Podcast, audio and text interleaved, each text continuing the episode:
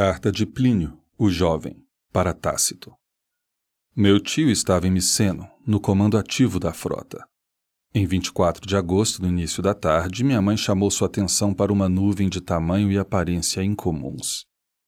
Ele calçou os sapatos e subiu até um local que lhe desse a melhor visão do fenômeno. Não estava claro a essa distância de qual montanha a nuvem estava subindo.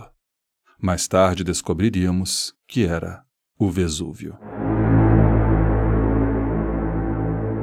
Pompeia, 23 de agosto do ano 79.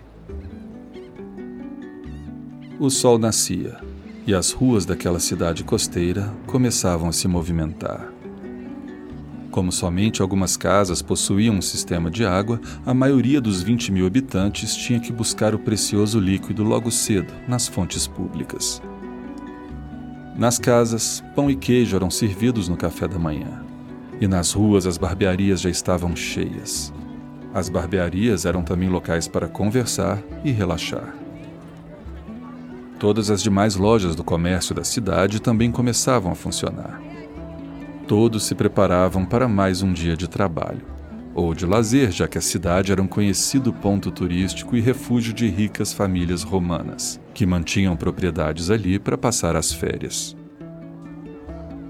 Durante a tarde, as ruas voltavam a se encher. No fórum, as pessoas iam e vinham e muitos discutiam assuntos relacionados à cidade. Os bordéis também estavam movimentadíssimos. O mais famoso deles, chamado Lupanar, era decorado com mosaicos e pinturas eróticas de várias cenas de sexo. Havia também nesse bordel um marketing de vanguarda os clientes eram pedidos a deixar uma avaliação sobre o serviço prestado e a performance das prostitutas. E assim podia-se ler inúmeras avaliações nas paredes designadas. No meio da tarde, às vezes havia combates de gladiadores no anfiteatro. Mas após uma grande e violentíssima briga de torcidas rivais, acabou sendo proibido por algum tempo. As termas também estavam movimentadas naquele horário. As termas eram casas de banho que os romanos usavam para se lavar, mas também para se exercitar, relaxar, fechar negócios ou fazer política.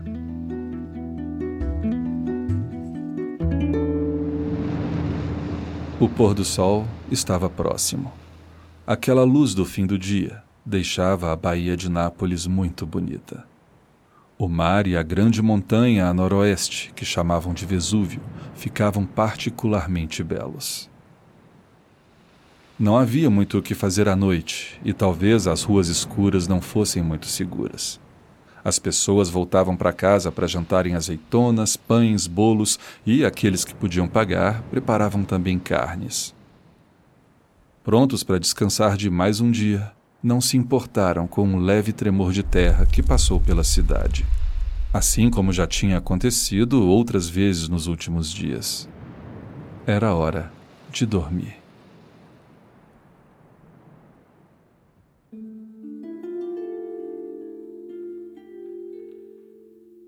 Ao raiar do dia 24, do outro lado do Vesúvio, a cidade de Herculano também começava o seu dia. A rotina era bem parecida com a de Pompeia.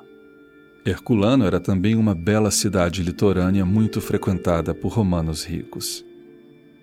Nas belas propriedades da cidade, vinho era servido nos jardins enquanto as pessoas discutiam sobre filosofia. Naquela época, o eruditismo era sinal de status. As casas possuíam ricas bibliotecas e nas festas e banquetes as discussões filosóficas duravam horas. Numa das casas, o proprietário tinha em sua biblioteca uma interessante obra chamada De Rerum Natura, ou A Natureza das Coisas. Esse poema didático era dividido em seis volumes. A palavra volume vem do latim volumen, que se diz de algo que foi enrolado, e assim eram os livros da época, rolos de papiro. O poema foi escrito pelo filósofo Tito Lucrécio Caro e coloca uma realidade mais racional sobre o homem, a natureza e um universo sem deuses. Expõe a filosofia de Epicuro, que defendia a tranquilidade espiritual e a liberdade humana. Epicuro defendia o atomismo de Demócrito, que foi largamente exposto por Lucrécio em sua obra. A importância filosófica e científica dessa obra seria claramente exposta num futuro longínquo. E naquele dia pode ser até que alguns visitantes dessa casa bebiam vinho no jardim enquanto debatiam a filosofia de Epicuro e a obra de Lucrécio, e viram uma estranha nuvem de fumaça se erguer no horizonte. Eles não sabiam, mas Pompeia já estava sendo varrida do mapa. E em doze horas seria a vez de Herculano. Plínio, o jovem, estava na cidade de Miceno, que ficava a noroeste da Baía de Nápoles, e tinha uma boa visão do Vesúvio. Ele estava hospedado na casa do seu tio Plínio o Velho e testemunhou todos os acontecimentos daquele trágico dia 24 de agosto de 79, e os registrou em duas cartas enviadas ao historiador Tácito. Ele escreveu: Meu tio estava em Miceno e, enquanto comandante, dirigia pessoalmente uma frota. No dia 24 de agosto, por volta de meio-dia, minha mãe lhe mostra o surgimento de uma nuvem de inusitado aspecto e tamanho. Saía de casa quando recebeu a mensagem de Rectina, esposa de Tasco, aterrorizada com o perigo iminente, pois sua vila estava situada aos pés do monte e não havia fuga possível senão em barcos. Rogava que a salvasse de tamanho risco. O que começara com o espírito investigador, afronta com magnânimo. fez sair uma frota e ele mesmo embarca para prestar auxílio não somente a Rectina, mas a muitos, pois era muito frequentada a orla. Já caía cinza sobre os barcos, mais quente e mais densa quanto mais se aproximavam. Já também pedras pomes, negras e calcinadas e lascadas pelo fogo. Já um repentino baixio e as praias estavam inacessíveis pelo derruimento do monte. Plínio o Velho perece por consequência de sua tentativa de salvar o máximo de pessoas que conseguisse. As cartas de Plínio, o jovem, contam também em detalhes como foi toda a operação de resgate que seu tio montou, bem como as informações que chegavam até ele e também como os habitantes de Micenum tentaram se proteger para não se vitimarem também.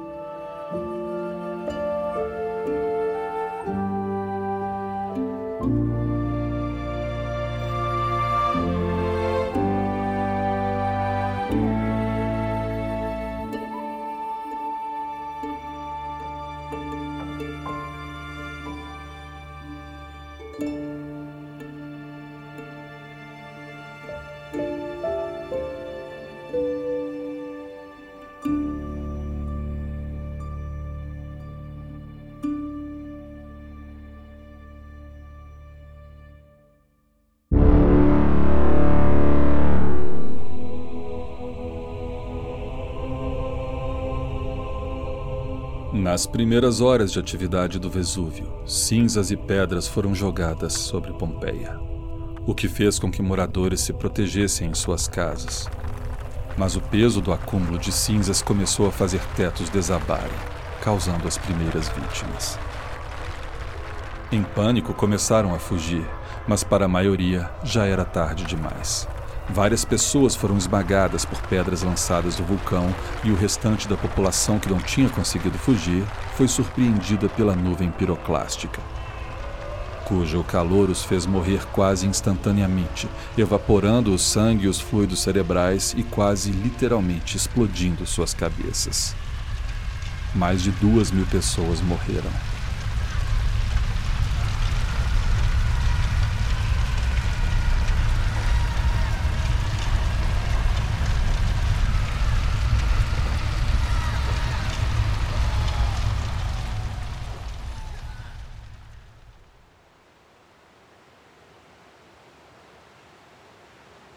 Ao amanhecer do dia seguinte, Pompeia já não existia mais.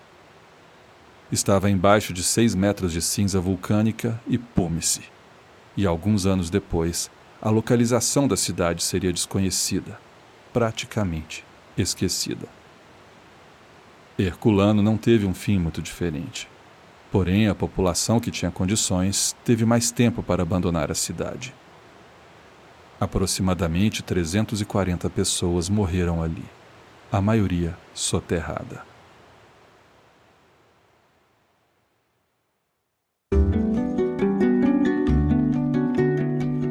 Pompeia só foi redescoberta no século XVIII, quando desastrosas escavações foram iniciadas em busca de obras de arte.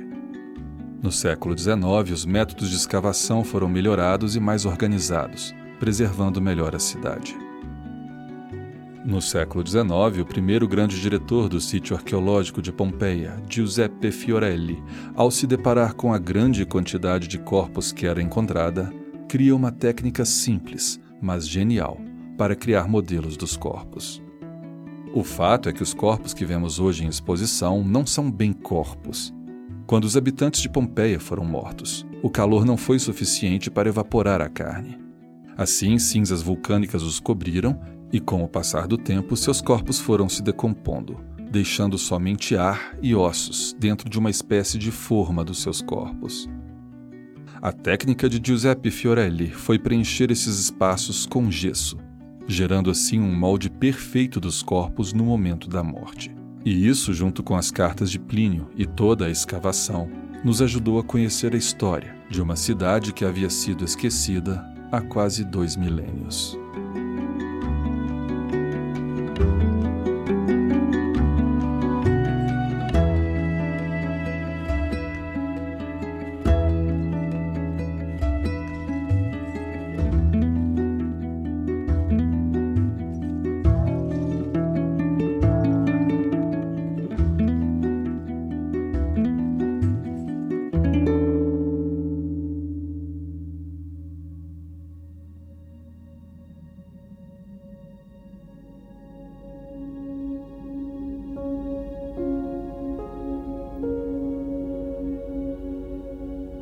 Também soterrado em Herculano estava aquela cópia de De Rerum Natura, de Lucrécio, que só seria redescoberta ali em 1981, junto com tantas outras obras que a casa onde estava passou a ser chamada pelos arqueólogos como Vila dos Papiros. Porém, uma outra cópia de A Natureza das Coisas havia sido descoberta séculos antes. Em 1417, Poggio Bracciolini encontra em um mosteiro alemão uma cópia da obra de Lucrécio. A filosofia que a Igreja por tanto tempo não mediu esforços para enterrar fora então novamente exposta. Essa descoberta foi tão importante que pode ter influenciado na virada da civilização para a modernidade.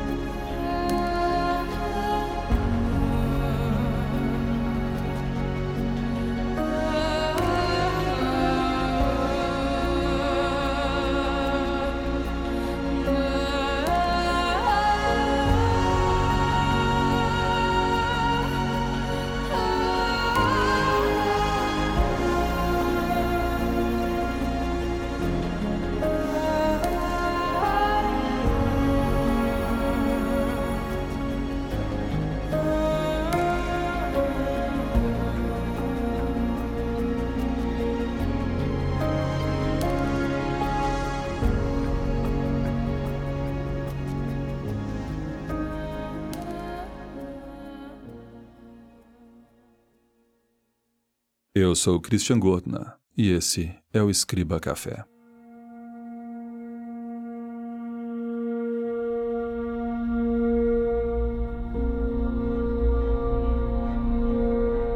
No site escribacafé.com você encontra a ficha técnica, bibliografia e transcrição desse episódio. Um agradecimento especial a Larissa Hoff pelo tema desse episódio. Para conteúdo extra, siga o Escriba Café no Instagram. Escriba Café, tudo junto. Só procurar lá. A todos que me ouvem, o meu muito obrigado, um grande abraço e fiquem em paz.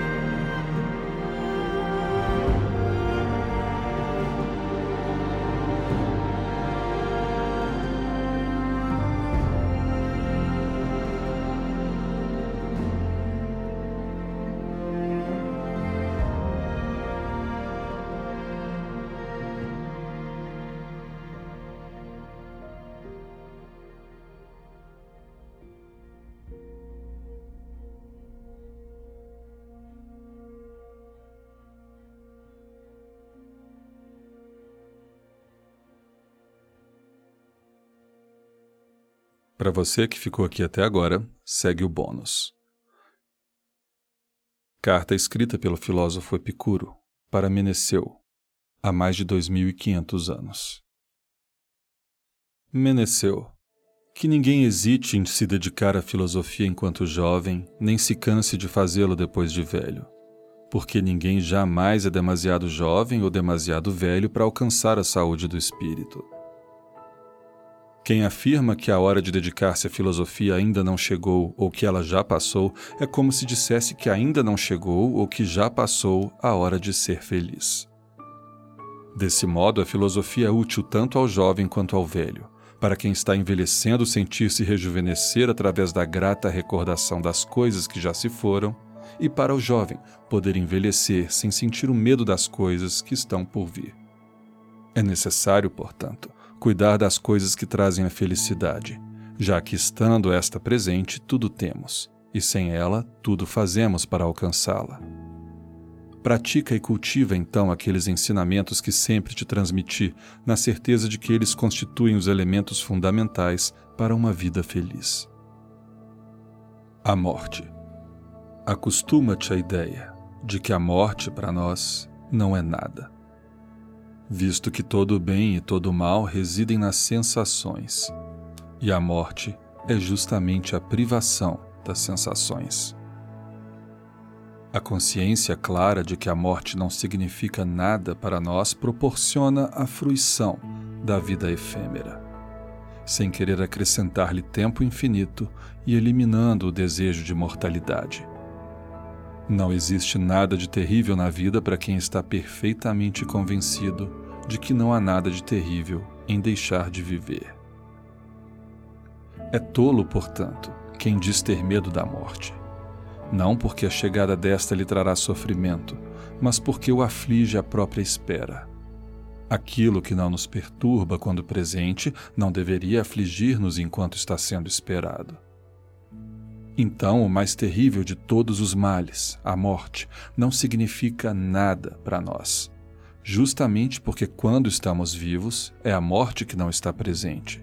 Ao contrário, quando a morte está presente, nós é que não estamos. A morte, portanto, não é nada, nem para os vivos, nem para os mortos, já que para aqueles ela não existe, ao passo que estes não estão mais aqui. E, no entanto, a maioria das pessoas ora foge da morte como se fosse o maior dos males, ora a deseja, como descanso dos males da vida. O sábio, porém, nem desdenha viver, nem teme deixar de viver. Viver não é um fardo, e não viver não é um mal. A simplicidade. Consideramos ainda a autossuficiência um grande bem. Não que devamos nos satisfazer com pouco, mas para nos contentarmos com esse pouco, caso não tenhamos o muito. Honestamente convencidos de que desfrutam melhor a abundância os que menos dela dependem. Tudo que é natural é fácil de conseguir. Difícil é tudo que é inútil. Os alimentos mais simples proporcionam o mesmo prazer que as iguarias mais requintadas, desde que se remova a dor provocada pela falta. Pão e água produzem o prazer mais profundo quando ingeridos por quem deles necessita. Habituar-se às coisas simples, a um modo de vida não luxuoso, portanto, não só é conveniente para a saúde, como ainda proporciona ao homem os meios para enfrentar corajosamente as adversidades da vida. Nos períodos em que conseguimos levar uma existência rica, predispõe o nosso ânimo para melhor aproveitá-la e nos prepara para enfrentar sem temor as vicissitudes da sorte. A temperança e a prudência. Quando então dizemos que o fim último é o prazer, não nos referimos aos prazeres dos intemperantes, ou aos que consistem no gozo dos sentidos, como acreditam certas pessoas que ignoram nosso pensamento, ou o interpretam erroneamente, mas ao prazer que é ausência de sofrimentos físicos e de perturbações da alma. Não são, pois, bebidas, nem banquetes contínuos, nem a posse de mulheres ou de rapazes, nem o sabor dos peixes ou das outras iguarias de uma mesa farta que tornam doce uma vida, mas um exame cuidadoso que investigue as causas de toda escolha e de toda rejeição e que remova as opiniões falsas em virtude das quais uma imensa perturbação toma conta dos espíritos. De todas essas coisas, a prudência é o princípio e o supremo bem, razão pela qual ela é mais preciosa do que a própria filosofia. É dela que originaram todas as demais virtudes. É ela que nos ensina que não existe vida feliz sem prudência, beleza e justiça. E que não existe prudência, beleza e justiça sem felicidade porque as virtudes estão intimamente ligadas à felicidade, e a felicidade é inseparável delas. Meditação Medita, pois, todas essas coisas, e muitas outras a elas congêneres, dia e noite, contigo mesmo e com teus semelhantes, e nunca mais te sentirás perturbado, quer acordado, quer dormindo, mas viverás como um Deus entre os homens porque não se assemelha absolutamente a um mortal o homem que vive entre bens imortais.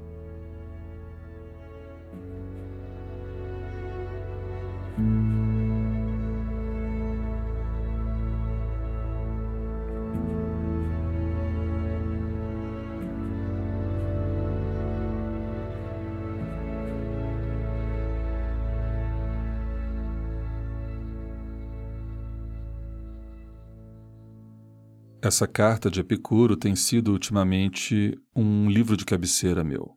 Eu não li ele na íntegra aqui, faltou alguns trechos, e recomendo a leitura a todos. Você acha na internet em qualquer idioma e de forma gratuita. É só procurar Carta de Epicuro Ameneceu. A filosofia epicurista, incrivelmente relevante para os dias de hoje, provavelmente eram temas de horas de debate nos jardins de Herculano e Pompeia. E aqui estamos nós, 2500 anos depois. Eu a lendo, você ouvindo e ambos meditando. E principalmente aprendendo. E como bônus principal, fica aqui como voto a essência da filosofia de Epicuro. Seja feliz.